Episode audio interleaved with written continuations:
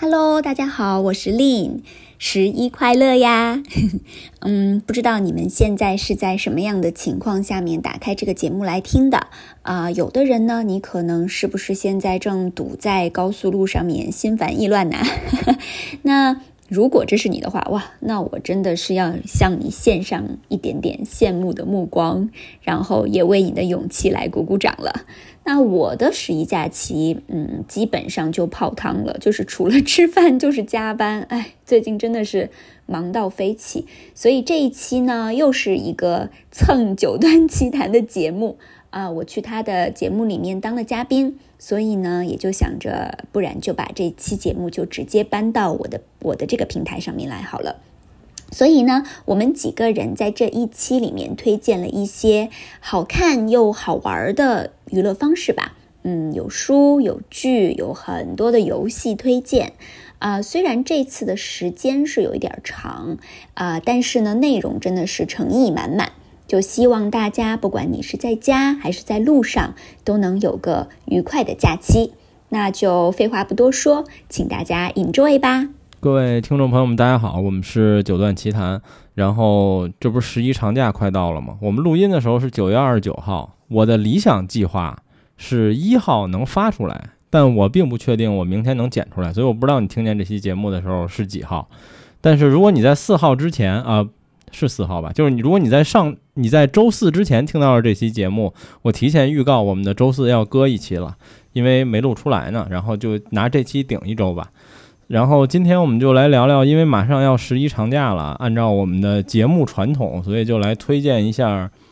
呃，大家如何打发时间。然后小长假现在因为疫情的原因，大部分人也很难出去玩，基本都宅在家里。所以就来聊聊这个话题。然后我今天请我们其中一位嘉宾的时候，我们的嘉宾曾经，这位嘉宾曾经就跟我吐槽说：“你们这个节目，尤其是这种栏目，就男性含量太高了，就是推荐的都是一些钢铁直男的东西，然后作为女性没有什么兴趣。虽然我觉得我们节目可能没有什么女性听，但是我就还是今天请了三个嘉宾，然后算上我呢，就正好两男两女。然后第一个是雪原，Hello，大家好。对，然后第二个是不久前刚创过台的 Lin。Hello，大家好，我就是那个吐槽的。对对对，然后最后一个是我们的一个新朋友，其实也是这几天玩游戏认识的，然后也是雪原的同事，然后就是 Taku。Hello，大家好，我是 Taku。对，然后，所以我们就来聊聊推荐的娱乐项目吧。我觉得我们要亮着 Lin 的这个时间先放到最前面吧，就是咱们仨一定都会通推荐同一个游戏，就是因为是咱们仨 因为这游戏认识的，我得先把这名额抢了，就是推荐任天堂的《斯普拉洞三》，然后它的中文名应该叫《斯普拉通三》，就是在港。港啊，对，死普拉顿三港版那边的中文译名，然后但是你在 B 站什么的找，大部分叫喷射战士三吧，或者我们俗称喷射三一类的这样的这样的一个名字。然后你们俩是不是都没玩过二？只有我玩过二，对吗？我没玩过，反正我玩过一段时间，然后后面就是那个英文还是劝退了嘛，有因为那个英雄模式，你就很多需要那个剧情看不懂，对对对。嗯，我是在二的时候，就是我那会儿已经有 Switch 了，然后我知道这游戏上了，然后我当时对这个系列的概念是我知道，但而且我知道它是一个任天堂在最近几年里就是新起来可能热度最高的一个新 IP，然后我就买了，买完了就觉得可能跟你们最近感受差不多吧，就是这个想法好天才，就是你很难形容它是一个什么游戏。然后前两天我在家玩，然后我在昌平的时候，我表妹也在那儿，然后我就那我就去玩游戏去了。然后我表妹就问我媳妇儿说：“那个说我哥玩什么游戏去了？”我媳妇说：“嗯，徒弟去了。”就是他好像也想不出什么别的形容词。然后，嗯，我先说吧，简单来介绍，就是比如说，我们也也顺便就假设令是一个，呃。并不了解游戏或者不知道这个游戏的人，我我觉得不用假设，不用假设，它就是 对，它就是对。所以这个游戏非常有意思，就是你从外观外表看起来，它是一个射击游戏，就是它是一个打枪的游戏。但是它和打枪游戏最大的区别在于，传统人们印象里的打枪游戏的终极目的是杀人，就是是杀掉对方，不论对方是电脑还是 PVP 的玩家。但是这个 Splatoon 呢，它默认的模式里，你的胜利目标是涂地，就是比如说，呃，你是白色的墨水，我是黑色的墨水，然后这儿有一个比赛场地，咱俩最后谁涂地的面积大，谁就会赢。所以。这个游戏的模式从核心机制来说，其实它并不鼓励你杀人，或者说它的呃结算获胜的方法的整个逻辑里是没有鼓励你杀人的。只要你把地面图的面积足够大，你就可以获得胜利。所以这是一个非常神奇的创意吧？我觉得应该说。而且我觉得它这个游戏设计非常就是年龄段。会非常广泛，就不会说是，因为我看到 B 站有七八十岁的老奶奶也玩的很开心。对，而且因为它这种方式，它没有，其实它虽然理论上来说，射击游戏一定是一个有暴力因素的类型，但这个游戏它就真的没有。嗯，它甚至还不如格斗游戏。对，是的，是的，因为这个游戏门槛很低。像我作为从来没有玩过射击类游戏的一个玩家，然后刚上手这个游戏的时候，也会觉得自己上手的很快，而且特别是跟你们一起联机打游戏的时候，虽然说我技术很菜啊，可能说跟别人对战我完全就是送死的那一个，但是我还可以在老家涂一涂地，就会觉得自己对团队是有所贡献的。是的，所以他把门门槛放很低，但是他同时上限又很高。因为他每一种武器都有不同的玩法，也有不同的技巧，而它还有一些像什么鱿鱼登顶呀、鱿鱼翻滚啊这样一些可以使用出来的技能，运用到战斗的场景，而且每一个地图都是不一样的，所以很多时候你要通过地形去击杀你的队友，就有很多高手，像像于于老师和雪原这样的高手，就可以玩出很多不一样的花样。对，我不行，我现在一般是拖后腿的那个，所以它是团队游戏，对对对，是的。就是一个团队游戏，是的，对，而且你一个人强，其实没什么决定最终的那个战战局，就这个还是讲究就是群体作战，就是他，我觉得他很任天堂这一款游戏，就是谁都可以玩，谁都可以入门，谁都可以互相的帮助，然后扭转扭转最后的那个战局，而不是说一个高手很厉害，然后其他菜鸟什么都。呃，就可以把它拖垮呀，或者是他其实没有这样。然后他的那个游戏里面，他也没有说，就是说讽刺的表情，或者他没有这些交互，他基本上就是称赞，什么交互都没有。是是是，就你就不会觉得就是你很讨厌对面的这个玩家，或者他对你你讨厌不起来。他其实又很任天堂的一款，而且这一代特别逗，就是他想尽了一切办法夸你，就是每当一局结算的时候。就是有时候我经常会拿到，就咱们一起打，有时候我会拿到那个我拿饮料站那武器嘛。比如我这局打特别烂，然后结束就会告给我一个银色的饮料站 number one，就是我全队饮料站次数第一。但这队里只有我他妈一个人是饮料站这个技能，甚至那全场八个人只有我一个人是饮料站，他也会给我你是饮料站第一名。废话，我只要放一次我就是第一名。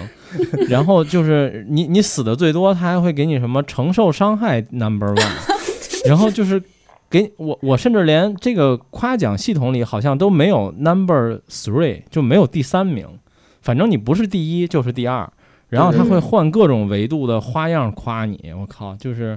就有时候觉得挺搞笑的，其实。是的，就很有趣。对，然后最后说一下这游戏，就是其实我一直在想这个问题，我也看了很多 UP 主的视频，其实我现在也没有结论，就是它的核心是个射击游戏吗？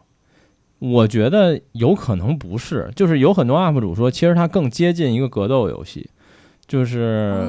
但是你看这个游戏的评测里出现的各种词，其实都不都都不属于我们熟悉的射击游戏那个领域。比如说我之前呃玩过很长时间的 COD，然后像战地这类的游戏。就是你在那些游戏评测里见到的词，你在这个游戏评测里很难见到，无非就是能见到，比如武器射程，这是大家比较常提到的。剩下的词，那些什么力回呀，然后什么，就这种词，好像大部分都出现在格斗游戏里，而不出现在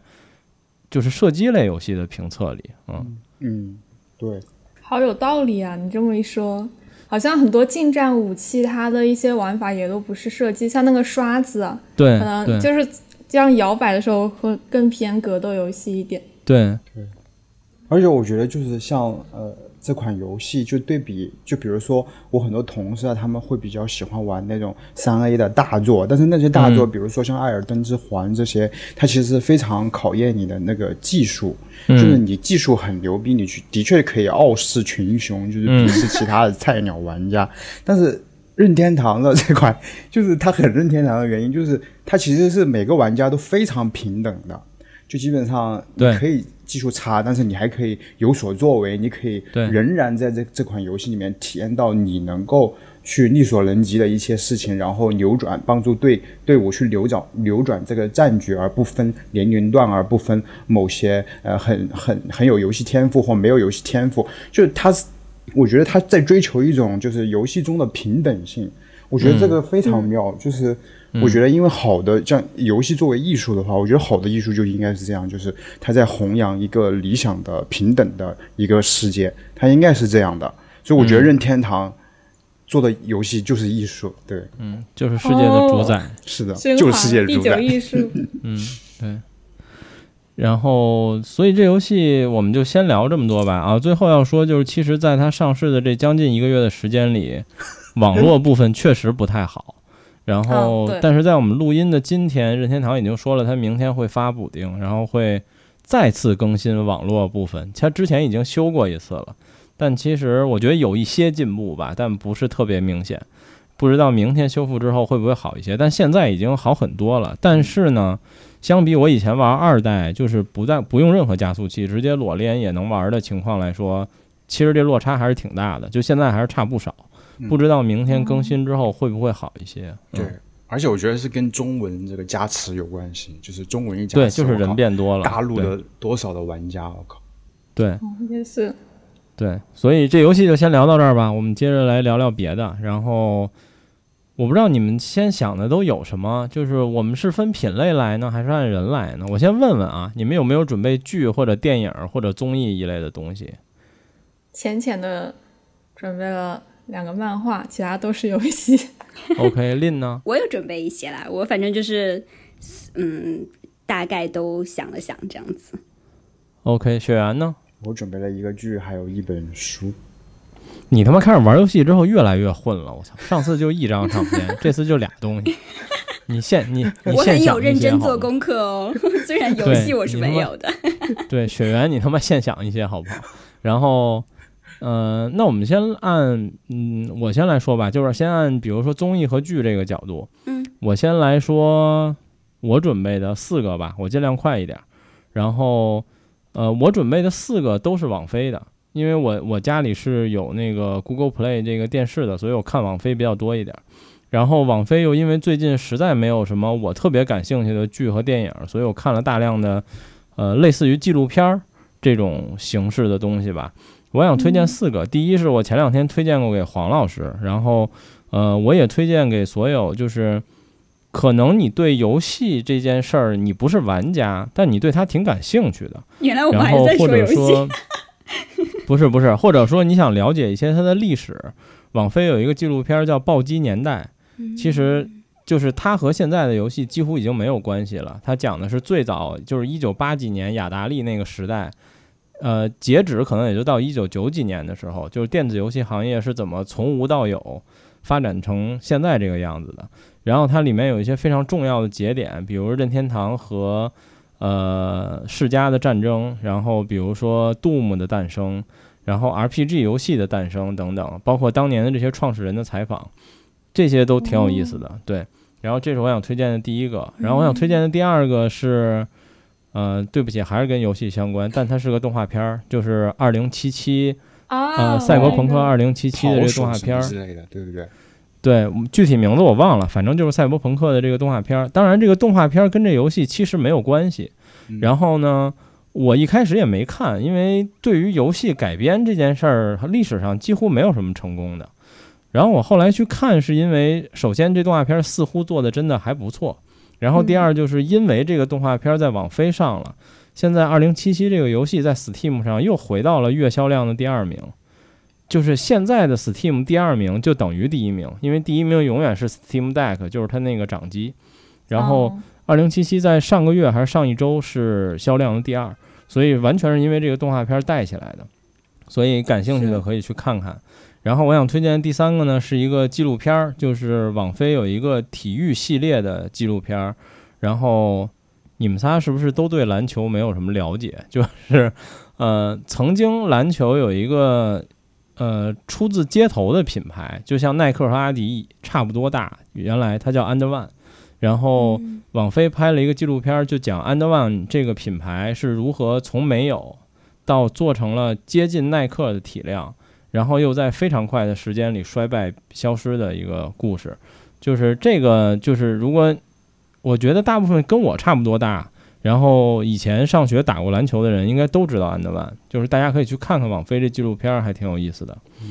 然后我想推荐的最后一个，应该就是女性和男性们都很有兴趣的，网飞有一纪录片叫《喵星人的奇思妙想》，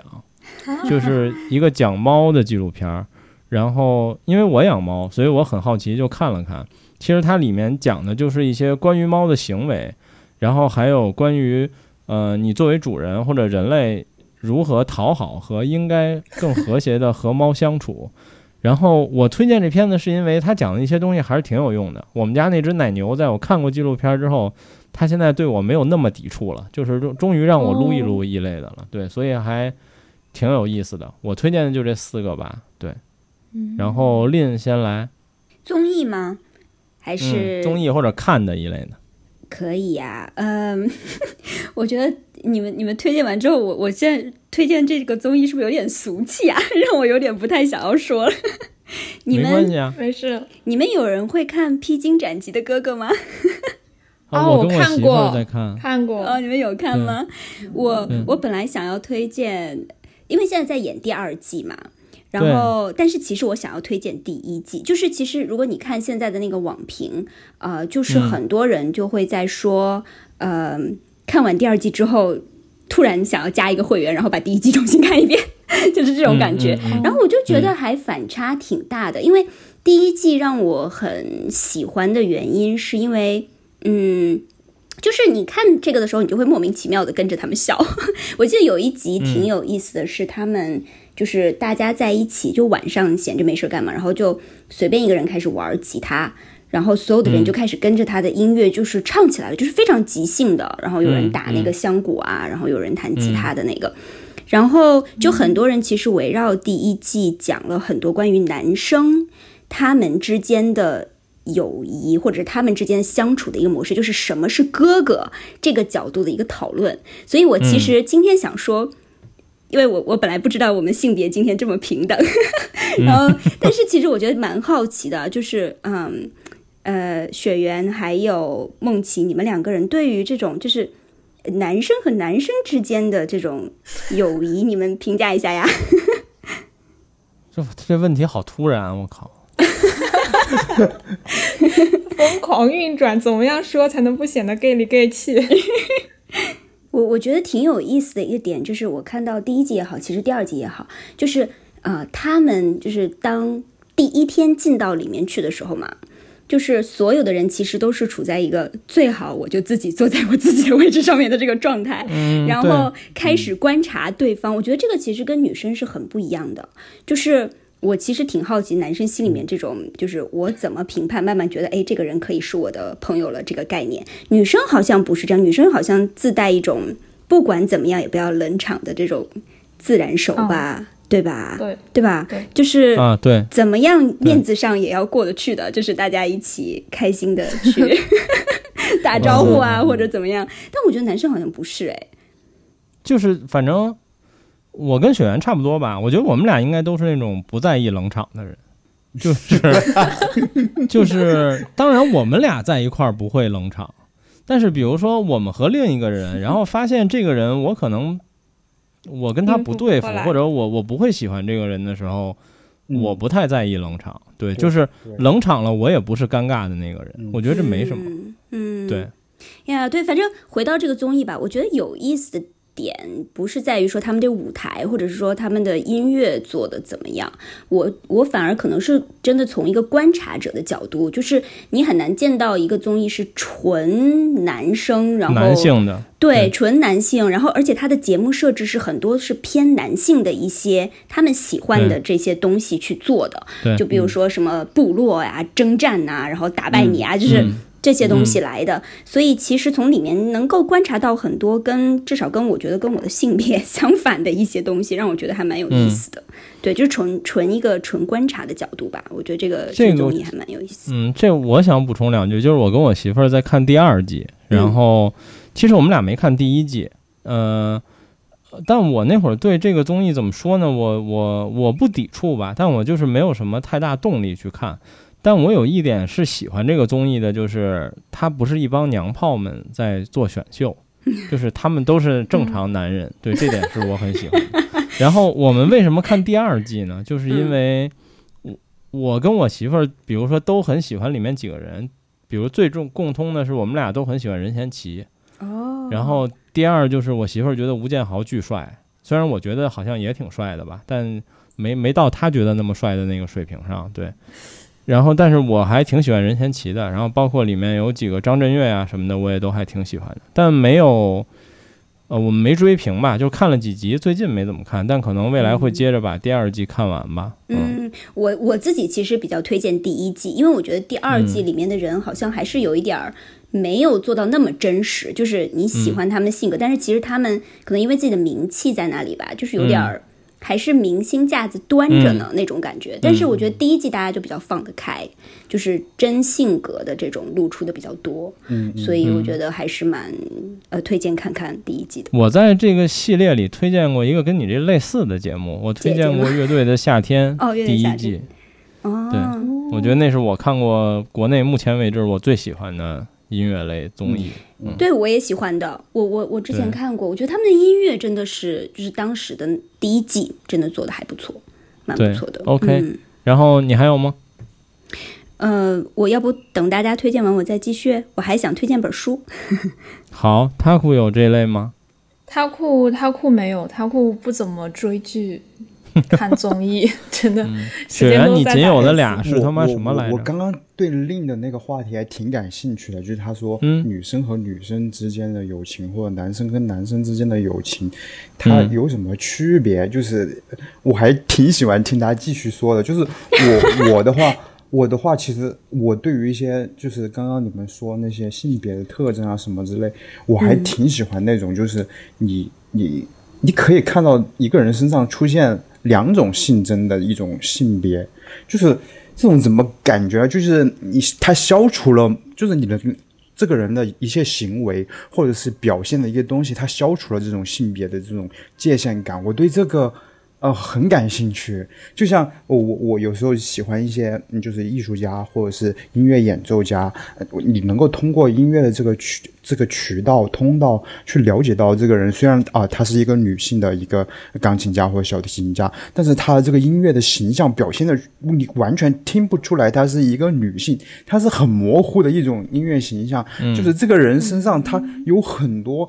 不同的性征混在一起，我觉得这个对于对于我来说有致命。的一种吸引力，就当然音乐只是一个通道，这个人可以通过很多通道来散发这种非常真诚的某种呃，对，就是模糊这种所谓大家标签的这种男性化和女性和女性之间的相处方式，男性和男性的相，就是你有点摸不清。我对这种神秘的这种气质，我还是很感兴趣。我觉得这个呃更鲜活吧，可能对我对我有很大的吸引力。其实刚才令说这话题的时候，我有一点，我觉得或者说在跟我相处的同性的朋友里，呃，或者说男性的相处方式，就是我们不聊天儿，嗯，就是我觉得这是和女性很大的一个差距，就是女性好像闺蜜之间就经常聊天或者拉个群，然后有事儿没事儿聊两句，我我不跟我的朋友们聊天儿，就是有事儿说事儿，对。我当时我姐姐说了一句，她说一个女生寝室八呃四个人八个群，太有意思了，这是我们排列组合？对，是的，我觉得这是一个比较大的区别。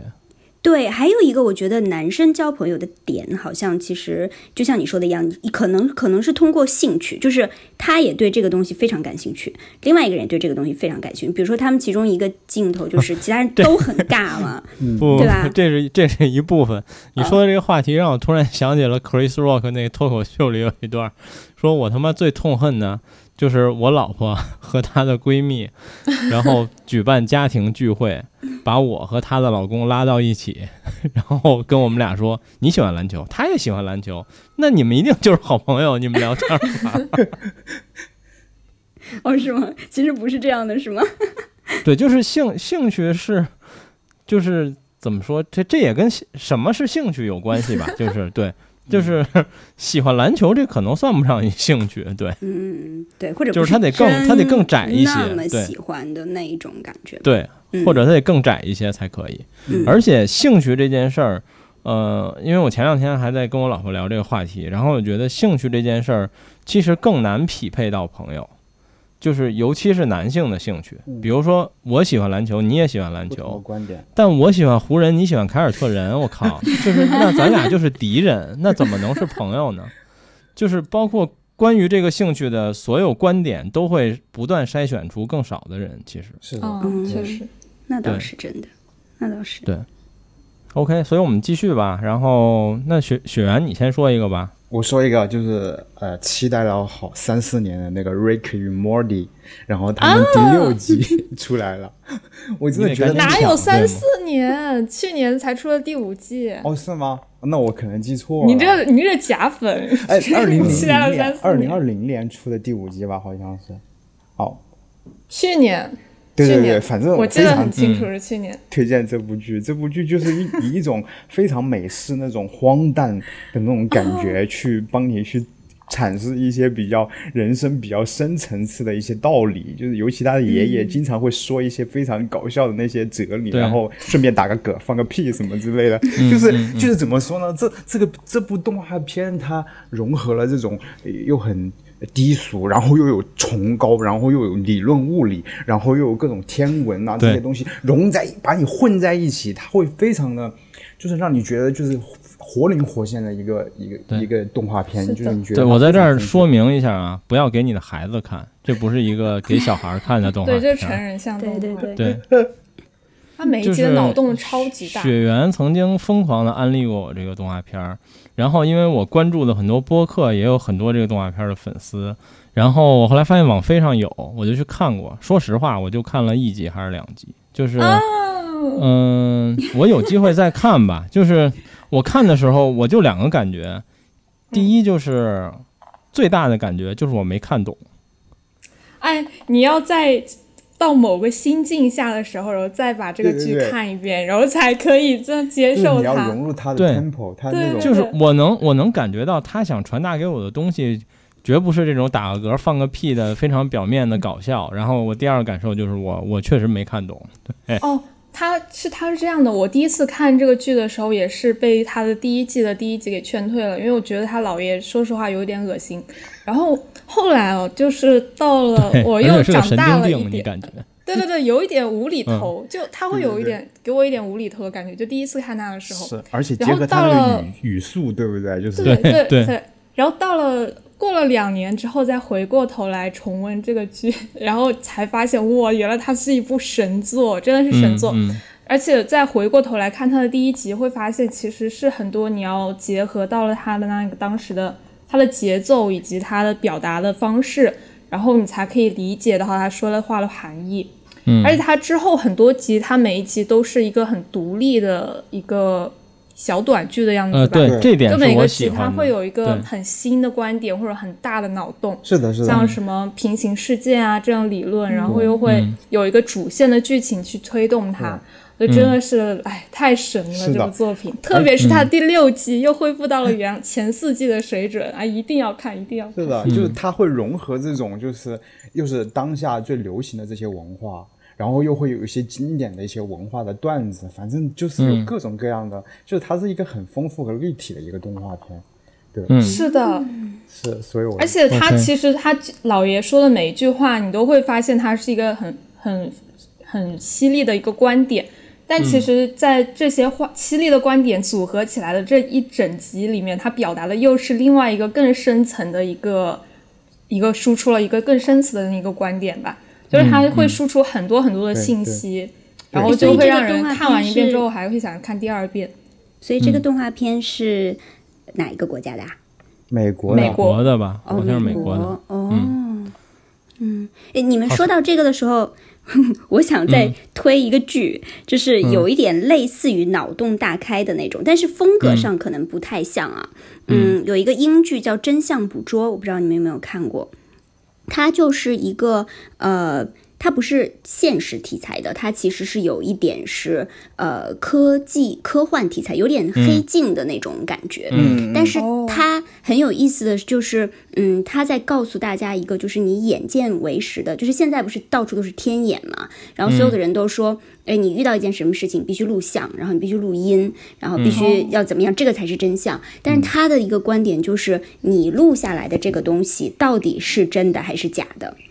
嗯，就是是不是真实的一个东西，就是还蛮蛮脑洞大开、很翻转的这样子的一个感觉。嗯，特别现在是第有到第二季了。第一季的时候，它主要看到的就是在一个呃这种天眼的情况下面，是不是可以。嗯，增加就是画面帮你补上去了。你这个人可能没有做这件事情，他帮你直接做了这件事情了。嗯，到第二季的时候，可能他在这个部分里面更加的升华和反转了。就是你你以为的假象里面，可能又有了真相，然后又有了假象，就是转了很多圈的这种，就真的很混沌了。嗯，就还蛮蛮推荐的，可以去看一看。很感兴趣。OK。然后剧类你们还有要推荐的吗？嗯，还有一个那个《龙之家族》，就坦格利安，就是那个《权力的游戏》的前传，对对，就前传。我觉得他没有崩哎，就是就是很多人都说他崩了，就是但但是大家比较统一指责的地方，就是因为那个女主啊里面的一些。呃，这些什么龙公主啊，他们都选选角色选的好好丑 啊！对，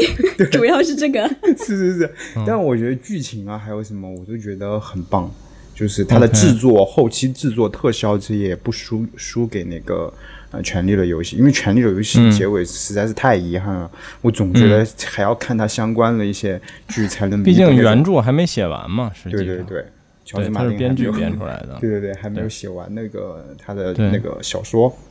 写的慢，可能因为写《艾尔登法环》去了。对对对，他今天参与那个《艾尔登法环》的世界观，那是他写的。嗯，对。OK，我来补充一个剧吧，是一个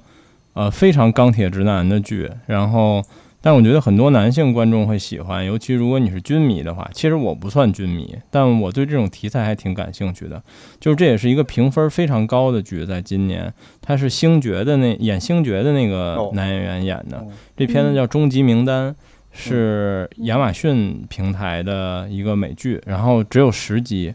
嗯，其实是一个非常俗套的复仇故事，就这个故事俗的不能再俗了，就是一个特种兵，然后出任务。然后出了一些，然后这个任务出了一些问题，后来就是，呃，因为一些比较大的阴谋，后来他的家人都被杀了。这不算剧透，因为前两集就都前一集就都讲完了这些事儿，然后后面也没什么可剧透的，就是一个非常俗的复仇故事。然后，但是这个片子的有意思就是它非常战术，就是包括所有枪械的射击呀，然后各种战术动作呀。都非常真实，然后这个片子好像是专门请了一个退役的海豹突击队的指挥官来做这个动作指导，所以有了这样的效果。就是，呃，你不会觉得有那种曾经好莱坞电影那种就是第一滴血那种一个人能打一个团那种感觉，但是你就感觉这个主角的各种动作还有很多细节都是非常专业的，这点是挺有意思的。就是如果你对这方面感兴趣，可以去看看这个剧。对。嗯，我我还想推荐一个，嗯，嗯，是王冠，就是有点英国女王，嗯，对，英国女王那部，我看了，我没看完，我没看完的原因是我猜好多人跟我一样，我也给我妈推荐了这个剧，我妈也没看完，就是我们都看到戴安娜王妃那儿就不看了，因为我觉得后面我们都知道了，所以就没再看。哦，但是真的这部剧太经典，非常就是没看的话，真的要从第一季。对它是你知道吗？当时第一季出来的剧时候，对，当时第一季嗯出来的时候，我们还是一九年还是什么时候，就是还是嗯可以去到处飞的时候。对，对我记得我有一次那个时候频繁飞新加坡，然后新加坡航空上面播这个。那是嗯唯一一次我坐飞机就是没有害怕过的，就是因为 我陷在了这个剧里面。对，就是真的很好看。其实第二第嗯最后一部呃也不算最后一部吧，就是最新的一部，他讲到嗯戴安娜王妃。对虽然说呃这个剧里面我们感觉知道，但是其实后来我我自己在看的时候，我觉得它的就是它妙在什么地方？它不是只是按我们理解的这个叙事，只是单纯的讲这个家。嗯，它对它妙的地方是，它把当时的时事，然后把一个人本身作为一个普通人，比如说女王，她又是一个母亲，或者是她又是一个妻子，对是这种普通人的身份，还有跟当时时事跟他们的这种关系，就是全部融在一起，就是真的很妙。我这点跟你感觉非常相似，就是这个剧嗯吸引人的点，是因为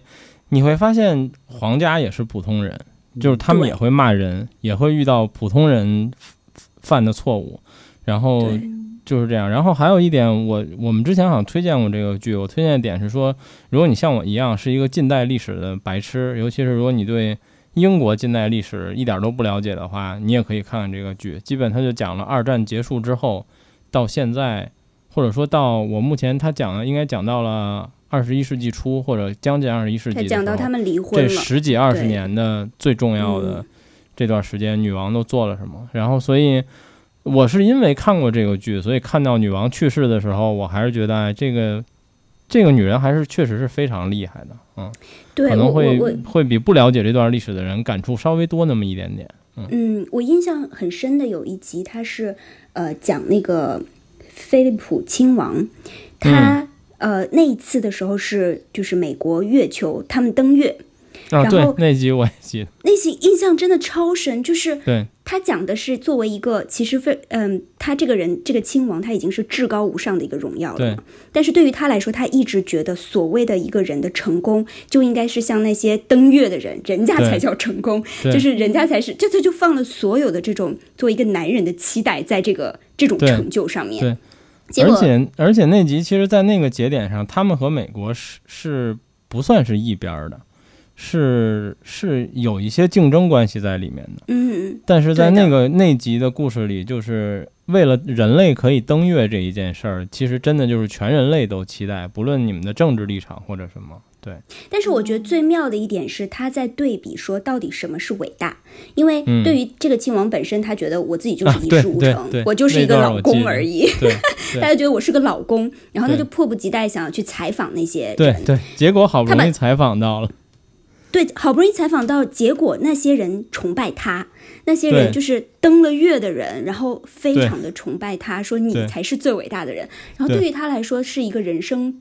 崩塌，就是他在见完他们之后，他很长一段时间都没落了，因为他找不到了人生奋斗的目标。我我觉得那那哦那集真的很有意思。对，或者说就是他发现那些从月球上回来的人也是普通人，就对他们也有那些很世俗的欲望或者想法什么的。对，就一进来看到那个他们的白金汉宫，就到处拍照啊，然后到处怎么样，就觉得哇，原来你上了个月球，你还是人呐、就这种感觉。对，对，对我有推荐推荐。然后剧就没有别的了，对吧？然后，呃，那按照我整理的品类，你们有人想推荐专辑的吗？是只有我有吗？那好吧嗯，那我就快速说三张吧，有两张估计嗯你们都不爱听，就是我先说前两张，估计你们没人爱听的。第一就是我想说两张说唱专辑，第一就是我非常喜欢国内的两个 rapper 出了新专辑，然后在不久前我和桃子还有雪原录了那期最近听的一些东西之后，很快这俩人就发了。第一是 AR 刘富阳发了他的那个风 Project 的新的系列叫 GOAT。然后就是歌挺多的，然后水平依然很在线，然后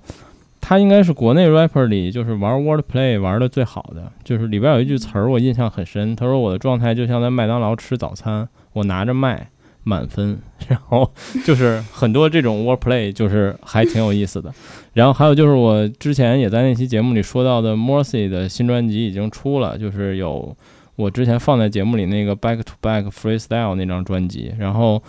我听了听就还行吧，就是有点风格都很一样。但是如果你喜欢 Old School 的这种说唱的风格，可以听一听。然后他应该是国内这块玩的比较好的。然后最后推荐一个可能大部分人会感兴趣，或者很多人已经听了，就是 Black Pink 的新专辑上了。哦，你竟然还会听 K-pop？对，就是我，我其实不听 K-pop，我只听 Black Pink。就是我在节目里之前说过，就是我我至今不觉得我算一粉丝吧，就是我可能也不算喜欢他们，但是我总觉得，因为我看过网飞给他们拍的纪录片儿，然后我也看过很多他们的资料，就是他们的 MV 和音乐在我心里就是，呃，人类娱乐工业产品的顶端。就是他们每当有新的 MV 和专辑的时候，我就想听听，就是，对，就是工业化的音乐现在可以做到什么样子了。所以他们的 MV 在专辑发之前那两首 MV 我就都看了，然后新专辑我这几天也其实听了挺多遍的，我觉得还挺好听的。然后就是精致到不行，每每每一个细节都非常完美，然后我觉得挺好的，嗯，我觉得值得听一听。新专辑八首歌。都还不错，而且我觉得后面几首有一些复古的感觉，就是甚至在一两首里我听到了一些 City Pop 的那种感觉，我觉得还挺有意思的，可以去听一听。嗯嗯，这个我肯定要去听一下。对，专辑 专辑就这些，然后我想想啊，电影你们还有吗？你们是不是都放在剧类里了？嗯，我我不是很喜欢看电影的人。我就是很喜欢追剧。我看了一个，我最近看了一部电影还不错，就是它是呃呃《浪潮》这部电影，我不知道你们听过没有？他说的是一个，就是纳粹结束之后，在德国的教育界。然后还有没有一种可能？然后在学生群体面，一个老师作为像元首这样的一个身份，然后号召同学们进入一种狂热的情绪当中，认为这真的就是一个呃一生为之努力，并且要有秩序，要服从，然后才能够把集体利益最大化。就是那个老师开始的时候在上课的时候，你们觉得这个纳粹的这些民呃纳粹主义不会再来了是吗？我今天就给大家上一堂课，后面这个老师都控制不住了，就是这种思想，就是，但是另一方面，校长非常的校方非常喜欢他，因为很少见这样的老师可以很秩序的控制学生的这种心智啊，这些影响他们的这种行为，所以校方是感到一种有一种有一种怎么说，有一种控制感、控制欲望带来的一种快感。就是就是很纠结，所以他们这个呃运动浪潮呃这个运动可以一直延续下去，最后变成一种邪教。浪潮发明了自己的 logo，发明了自己的一套文字一一套表达方式，然后去给这些学生去洗脑，然后最后这个学生，然后到最后的时候一个大反转，然后说，你看你们觉得纳粹的这种行为不会再出现，你看现在你们的人性全部都被。所谓纳第二次纳粹全部洗礼了，我觉得这个这个电影就是非常写的，就是它是它是反过来教育的。就它不是那种说教，然后最后一个翻转过来，对它让你达到一个，因为你知道有有些人类有个很高级的情感，就是就叫做反呃就反思，就是你的头脑里面有一种像镜子一样的东西，你可以折射你的行为，你的善与恶，或者是呃这种呃中国的那些伦理里面讲的善与恶，或者这些东西，它会反过来去折射你现在的行为，就是。他讲的就是反思，我我觉得非常非常棒。这个电影，对我我然后看豆瓣也是个评分特别高，差不多到九点零吧。我觉得还是值得一看的，就是对啊，对战争啊，所以所以他是这个老师，他本身呃做了一个实验一样的这种，是的，他做了一个实验，但不知道实验后面收不住了，然后他自己也有这样的欲望，控制欲望，校方呢又支持这样的行为，所以。我觉得这个这个电影它一点都没有说教，也没有什么伤感主义啊，什么都没有，嗯，就是非常平铺直述的去讲一个控制人的心理，就从这种教育层面，然后复兴这种纳粹这个核心的那种东西，就是服从，就是我比别人高人一等，就是我们人我们是不是就是老是以为自己就是会比别别人了不起，比别人懂得更多，然后基于这种能力就蔑视别人，这种阶级的这种那里面所有的。很多东西人性就剖析的非常好，但是它是以一种平铺直叙、直叙的方式，而不是一种说教的方式。所以我觉得这部电影，我觉得是很很高级的一个电影，而且它的讲故事也讲的非常的通俗，不是那种就是故意给你搞一些故弄玄虚的这些美学的表现手法，然后让你看得很沉闷。不会，对。OK，真的很有意思。对对对，嗯，我觉得就是人人有的时候会觉得说不会的，就是我的理智会战胜一切。是的，是的。但是但是就是很莫名其妙，为什么人就会被这么疯狂的，好像去相信某一个他自己都觉得很荒谬的一件事情，被妥协，对，然后也不知道怎么就突然变成那样的人，就这个还是很好看的这部电影。嗯嗯，OK。电影其实我写了俩，但都不算不上推荐吧，就是跟大家说说，如果你跟我一样，可以去看看。就是我推荐这两个原因特简单，是因为我喜欢他们的演员，就是一个是汤唯，一个是马思纯。然后汤唯最近演了一个新的韩国片，叫《分手的决心》，然后对这片很火哎，对，然后评价对评价也还不错。其实我看了看，我觉得还好吧，就是。我觉得它不差，就是可以让我看完，但我并没有觉得它非常有意思。然后马思纯的这个新片子叫《断桥》，是马思纯和王俊凯演的，就是原来 TFBOYS 的那个成员之一。然后《断桥》这个片子，我觉得就还行。然后我媳妇儿觉得巨无聊，但是 我是觉得那种我我还能看完它，我觉得还可以。就是如果你喜欢这两个演员，可以去。找这两个片子来看一看，对，但是剧情上其实还都挺普通的吧，就是至少不是那种很悬疑或者最后很反转的剧情，就是这些方面做的都一般。嗯，是在西湖拍的吗？你说到那个，嗯，是在西湖拍的吗？不是，《分手的决心》是韩国片，《断桥》是断桥是什么？我忘了。我以为是在什么地方，我忘了。啊，不是，不是什么题材的呀？呃，分手的决心是讲一个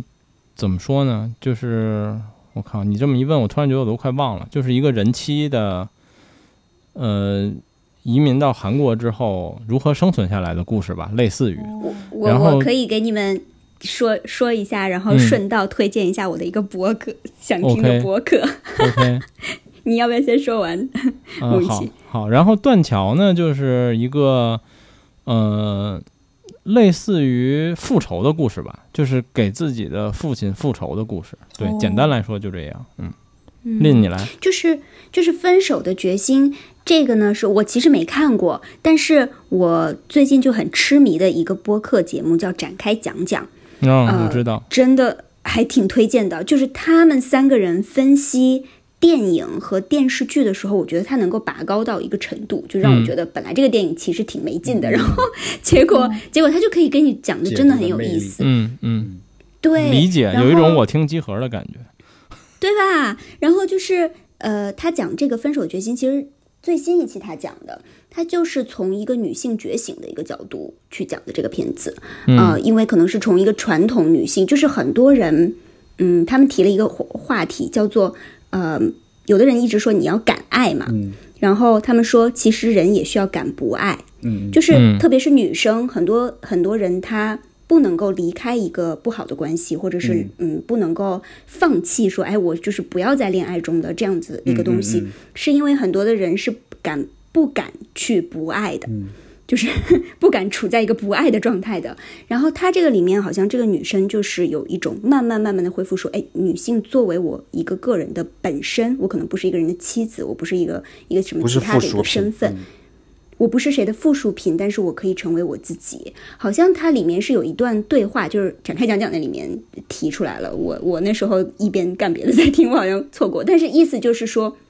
我可以不，就是她跟她丈夫说嘛，我可以不再去。呃，在乎你的想法，或者是我可以不去问你的这些东西了，我可以不去就是去把我所有的这些嗯，好像我一定要有你的一个意识之后，我才能够去行动的一个意识了。这个部分说明他以他的本身脱离出来了，就是他不再成为一个的附属了，就是有一点在讲女性的觉醒的这个部分。嗯哦，说到这个，我想起来我之前看过了一个非常好的电影，叫《瞬息全宇宙》，也叫那个《妈的多重宇宙》，也是说女性觉醒的一个电影。这一部也是我觉得是很神作的一部，就是他也有一个观点，就是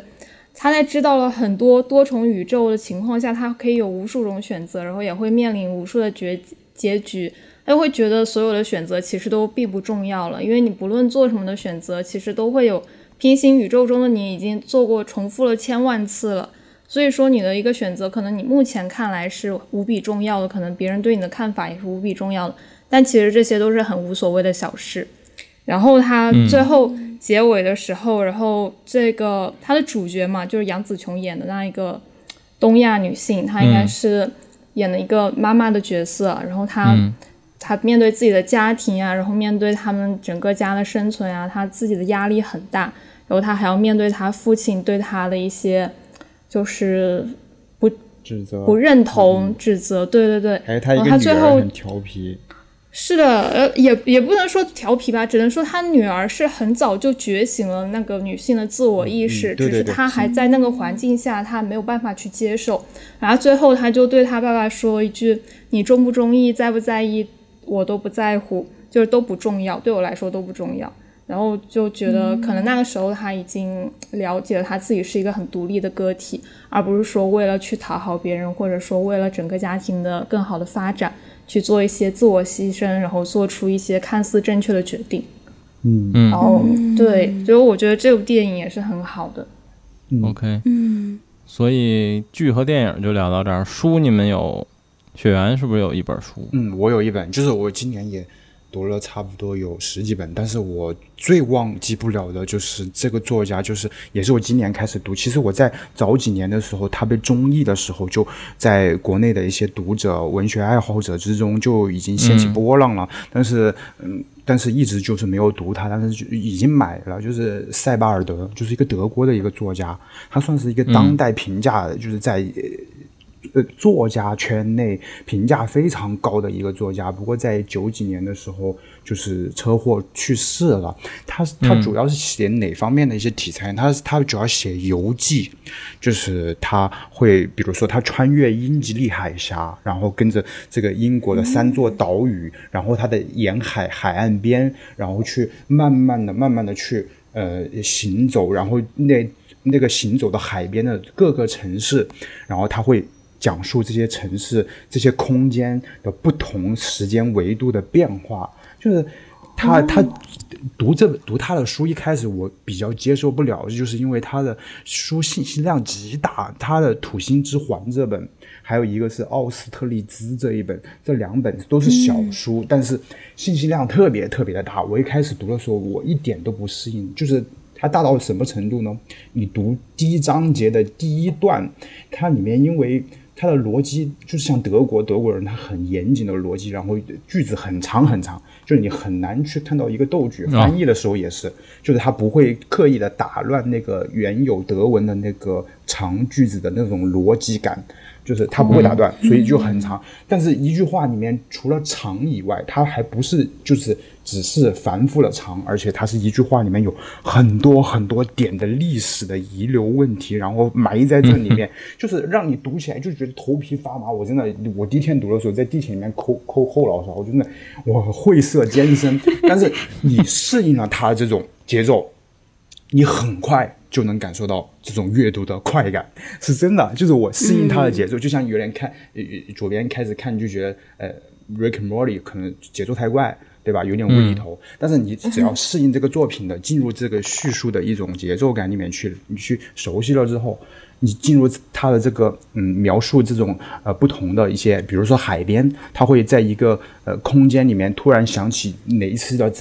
远洋的战争，然后他通过一个帆船的一个呃那个帆就是帆顶上面的一个白色从海边露出一个尖尖，然后顺便就把这个空间移到了一个战争场面去，然后当时的鱼农业是多少啊？它的它是怎样的？它的建筑感是怎样的？然后它的然后各种的这种伤残啊，然后它的解剖这些尸体啊，还有天文学，包括他们怎么观这个关心去了解这个战争的一个呃一个一个战略的地图这些东西，还有历史这些东西，它就是把每个看到的这些嗯地方视线所及的地方全部都会。全部都会用一种像蒙太奇，就是像这种电影的蒙太奇复合复调的这种形式，把它挤压在一起，让这个空间变得厚度非常的庞大。你就会感觉它不仅仅是一篇简单的游记，就是横向流动性的时间上，它就是每个地方都会隆起来，就是会让你感觉它的叙述是非常有厚度的，就是结构非常的德国人。就无论是长句子，还是信息量，还是这种呃复合在一起的这种。像音乐一样这种和声感的这种厚度，我觉得都是非常棒的。就是我我觉得这这个作家是我今年读过啊最棒的一个作家。前几年我都是听一些编辑编辑社的一些朋友啊去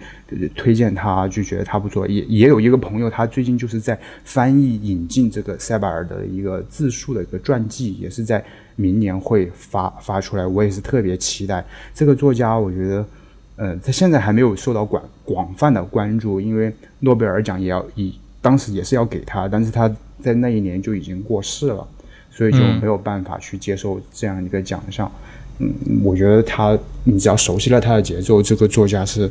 是非常神奇的。假如说你不喜欢那种所谓的这种呃这种流水账的这种所谓的那些。那些游记，你读他的，然后他会经常，他又是很很热爱摄影，但是他的摄影常常会就是夹杂在这些书的一些片段、一个场景当中。但是呢，他的这些摄影非常的让人不悦，就是他不是那种就是大家哦好美呀，就是比如说你 B 站四 K 一看，我八 K 的什么什么喜马拉雅的山顶什么之类的，他没有，他全部都是那种，比如说一个。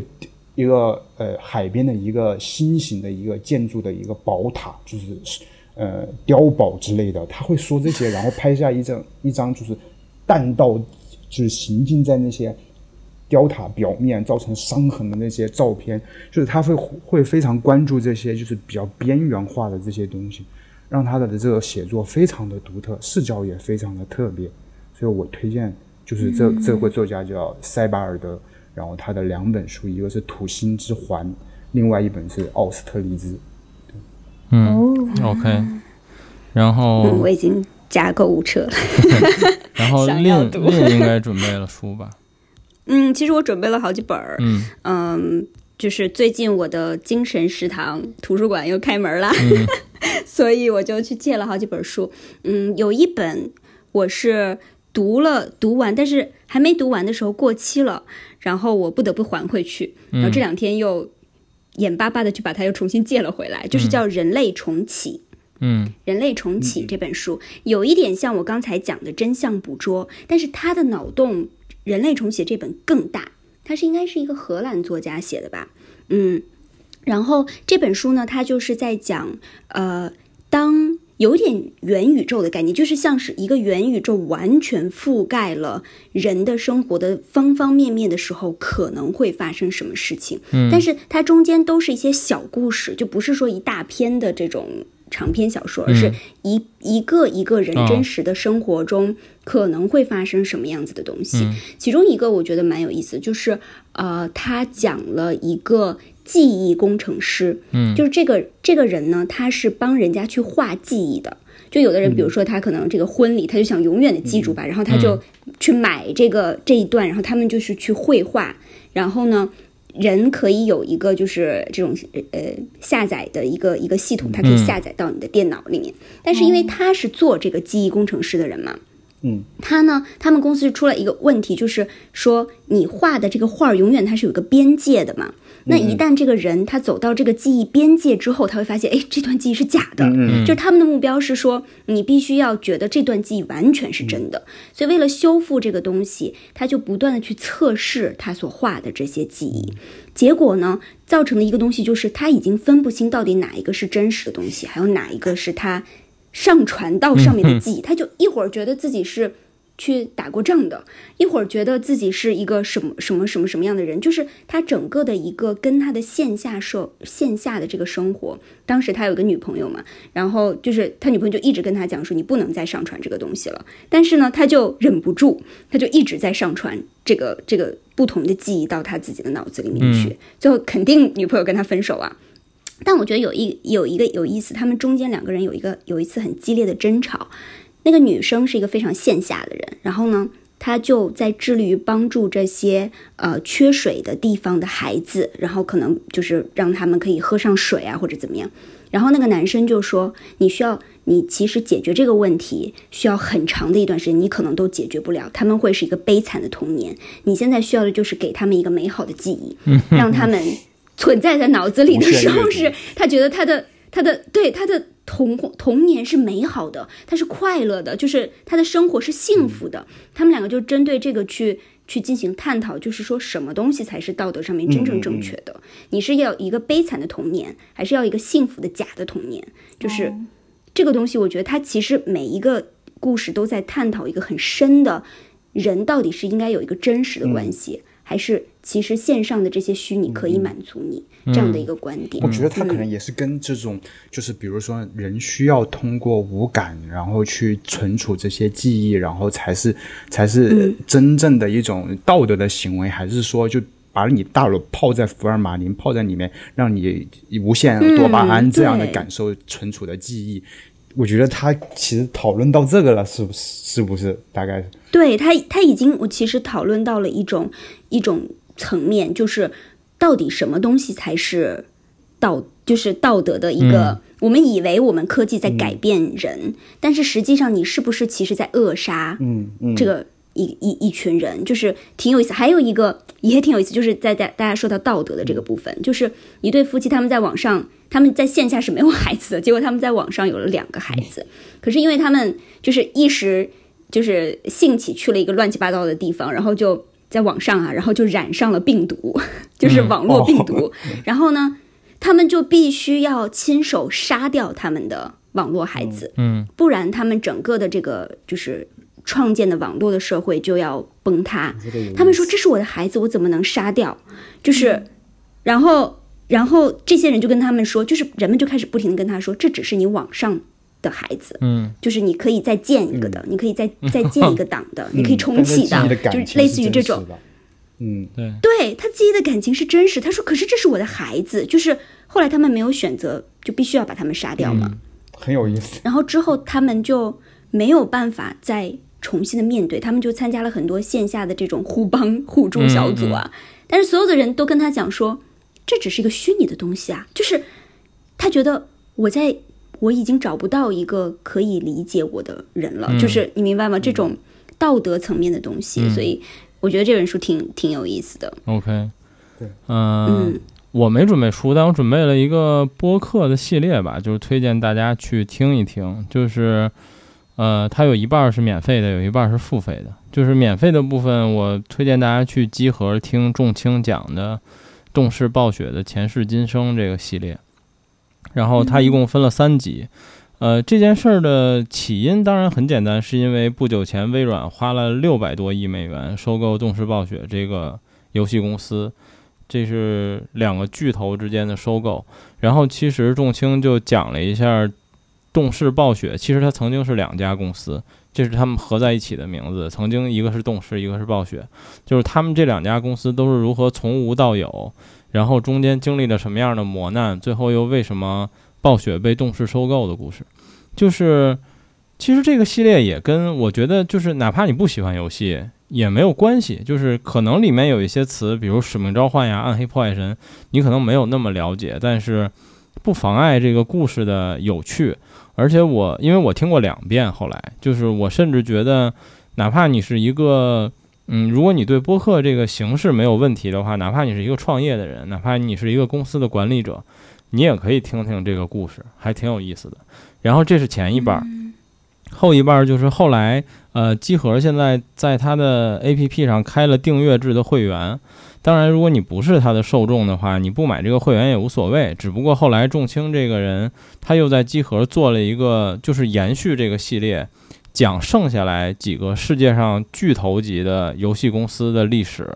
然后，如果你不是会员，你可以单买这个播客的分级，这个集应该这一集应该是六十多块钱吧。他目前的规划里应该会有八到十期节目，现在已经更出来了三期，就是前两期是讲 EA。然后不久前刚更了第三期，讲的是育碧，然后反正就都是这些游戏行业里的顶级巨头们，然后他们的老板当年创业的故事，以及这家公司是如何发展到现在的，然后都经历了什么事儿，然后，然后还有一些就是哪怕你作为玩家，你可能也并不了解的这个公司里面的一部分历史，比如我举一个例子吧，特别逗，就是他最近在讲育碧。然后喜欢游戏的人都知道，大家总有一个梗说育碧是他妈种土豆的，就是这个梗是怎么来的？就是他他们家育碧这个公司是五个兄弟创建的，就是五个亲兄弟。然后这五个亲兄弟就是一个人当当总裁，剩下四个人当副总裁。然后这这个这个家庭曾经真的就是在法国一个小镇里卖农副产品的，就是他们家原来就是那种什么。拖拉机配件儿，然后卖化肥，就干这个的。然后后来呢，他们就是在农业越来越衰败，然后电子行业越来越发达的时候，大概就是一九八几年的时候，他们发现有了电脑、计算机这个玩意儿，他们就开始卖软件和一些硬件。然后他们发现，哎，这东西还挺挣钱。然后后来他们就成立了两个公司，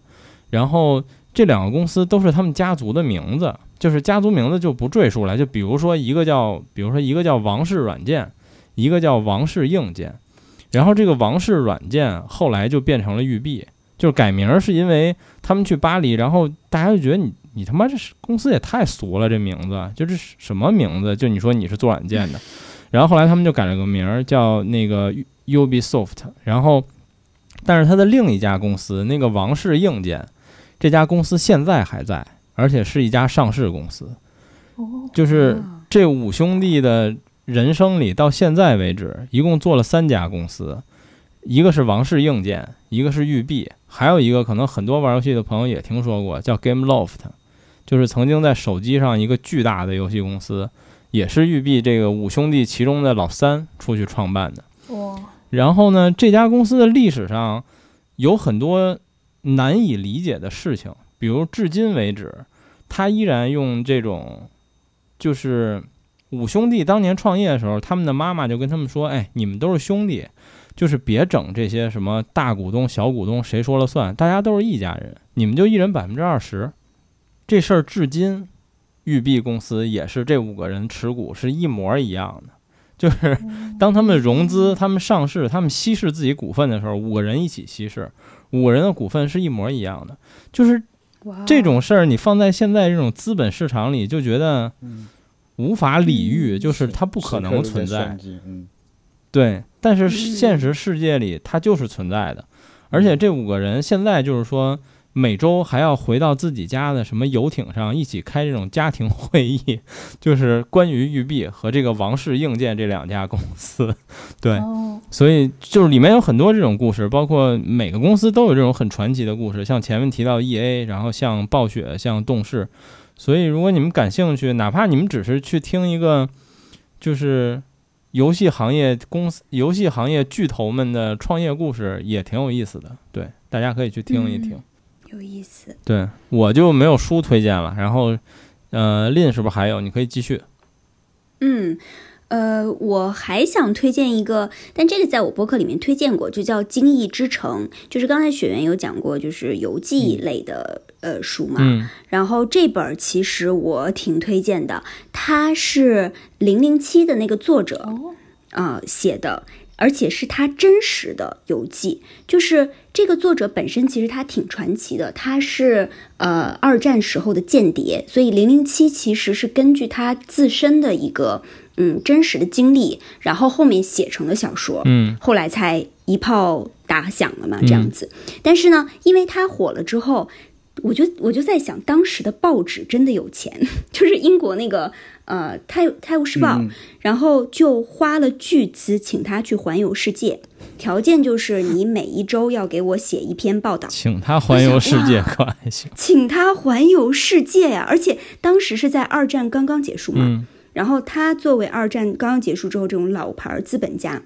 先第一站去到的是亚洲，嗯，然后中国他肯定进不去，他先去香港，嗯，然后澳门、日本，就是当时的亚洲那片土地，真的，其实如果你想，对于当时的呃英国人来说，是很神奇，完全你对非常不是不知道的世界。然后呃，香港就不说了，肯定是英国人的就是完全极尽奢华的那样的地方。在日本的这种，还当时都是保留着这种。非常矮的那种小旅店，然后全都是木质的结构，就是当时的这种状态。然后当时的日本人怎么接待他？然后他又是那种英国大汉。身高可能要到一米九的那那那种状态，然后他的这些游记，还有包括他在澳门，嗯，他怎么去认识了当地的那个黄，就是赌场里面的一个毒枭，嗯，好像就是跟毒枭怎么去打了交道，就是实际真正的哦，他的游记里面接触到的这些人，然后他后来又绕到美国，然后算是完成他上半段的这个游记，但是他中间的时候就是。呃，对，上半段结束了之后，哎，大家一看反响不错，又让他又游了下半段，又把另外一半的那个地球又游了一遍，就真的是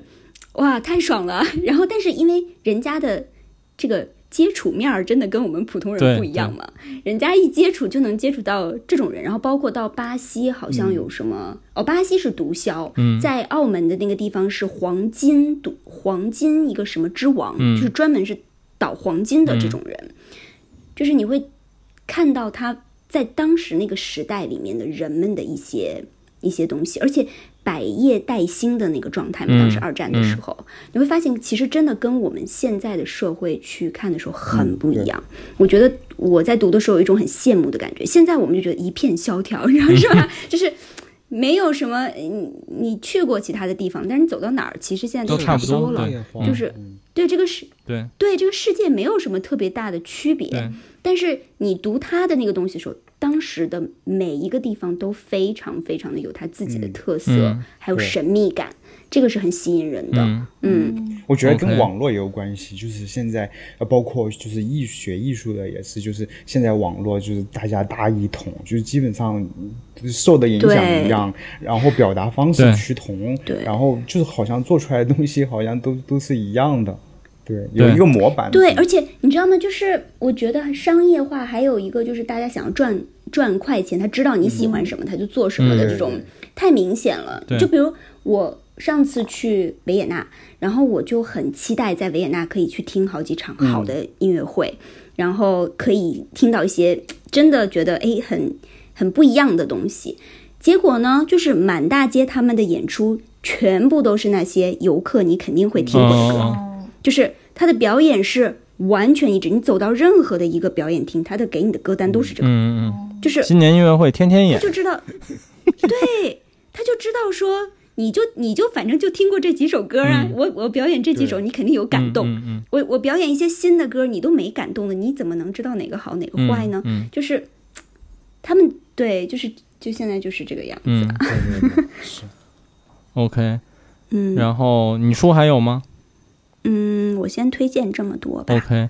然后剩下的是不是就剩 Taku 的游戏了？其实游戏我也准备了两个，但我没有太多想说的。Taku，你先说俩吧，我再来。好，我刚刚听林说的书，其实我也有想到一个，就是它也是像人类重启一样，它设定了一个情境，然后去观察不同的人在那个情境下的表现，然后从而可能会剖析到人性的一些深层的东西。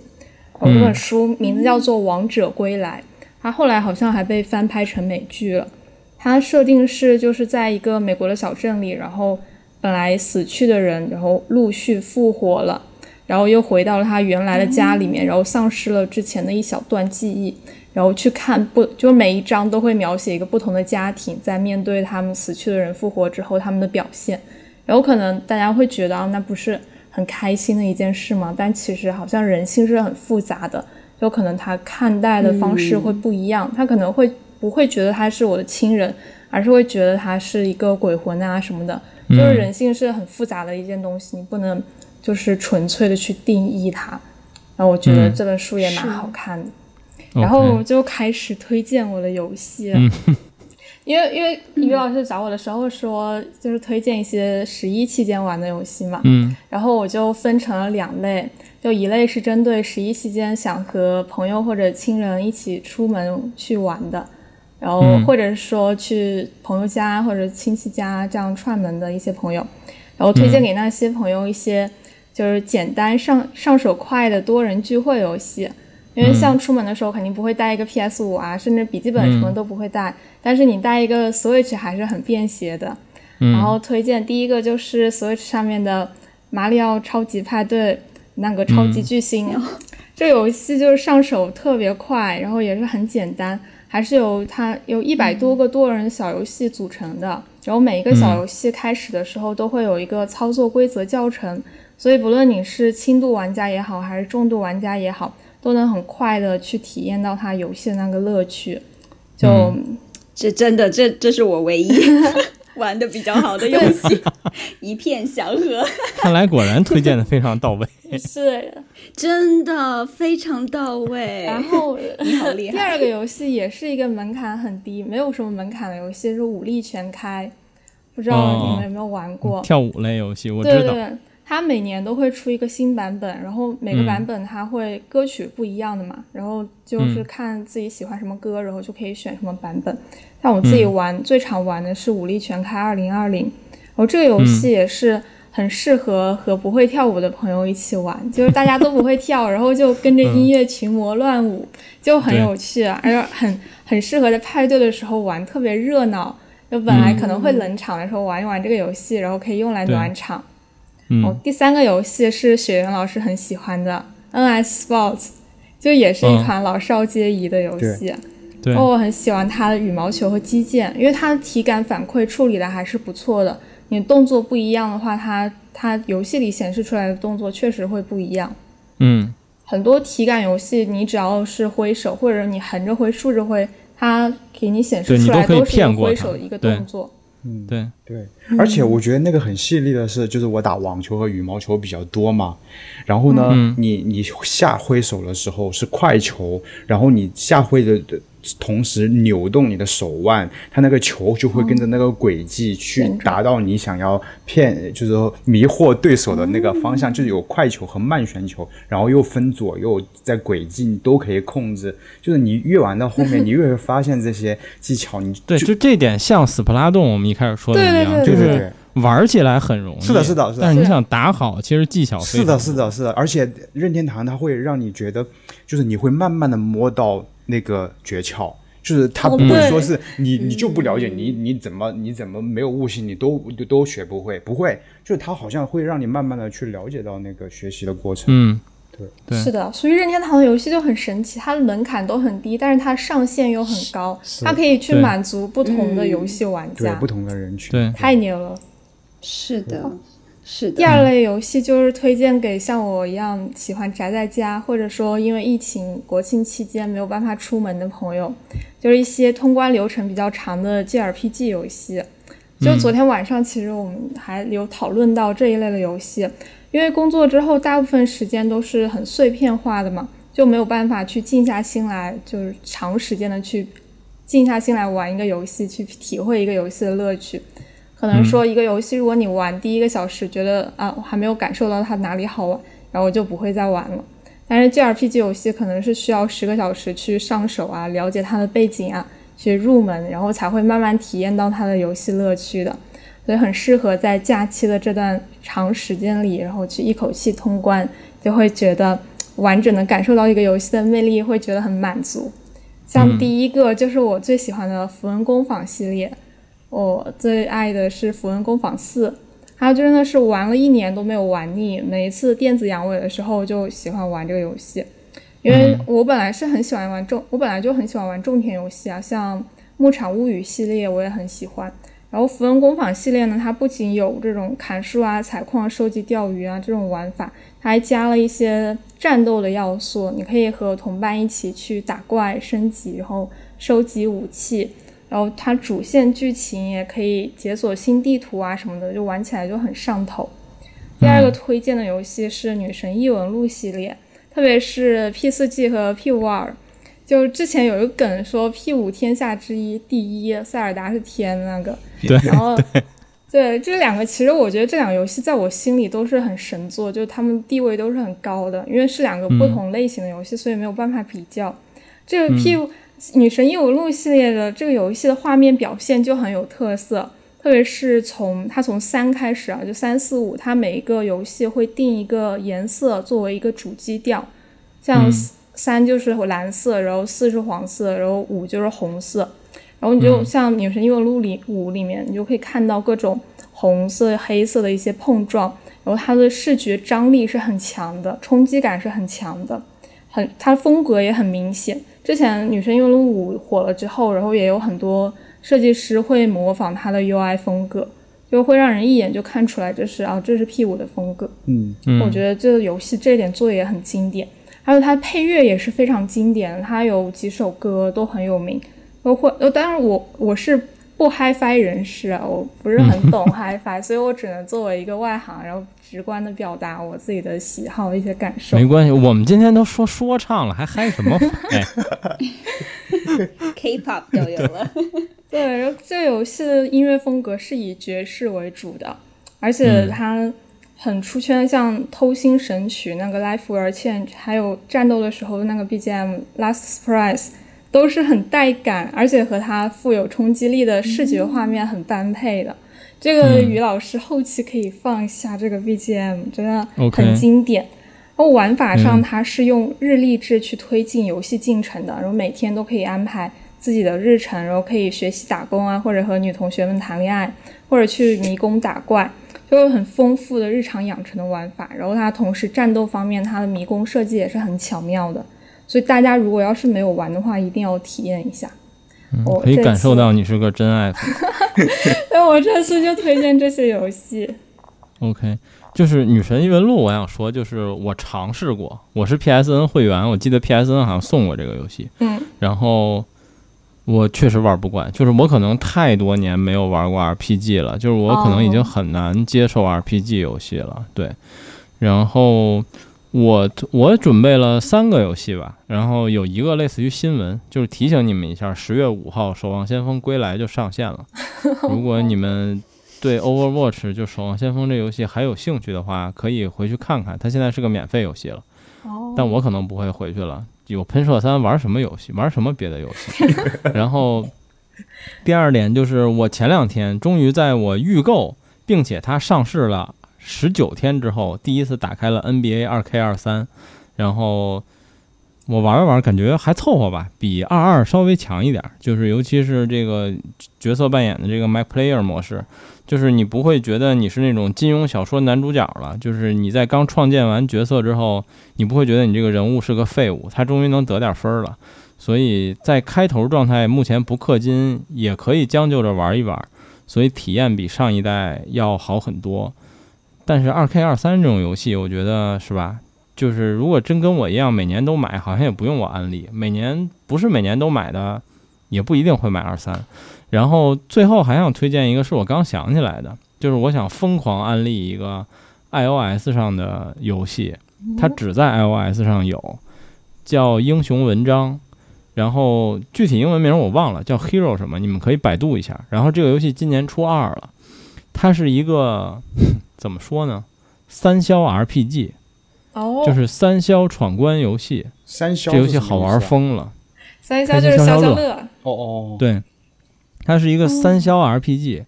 然后这游戏好玩疯了。然后就是一的时候我非常沉迷，我等了它无数年，它今年才出。叫什么名字？叫英雄文章。英雄对文章是那个文章，就是那个火焰文章，就是家族文章火焰文章的那个文章。对，然后它今年出了二，然后这应该是一个付费游戏，然而且目前好像国服的 iOS 商店没有，你可能要到美服或者港服去买，但这游戏支持中文，然后非常好玩。一的时候我沉迷很久，然后现在二出了，它可能会是推进我换 iPhone 的一个重要动力之一，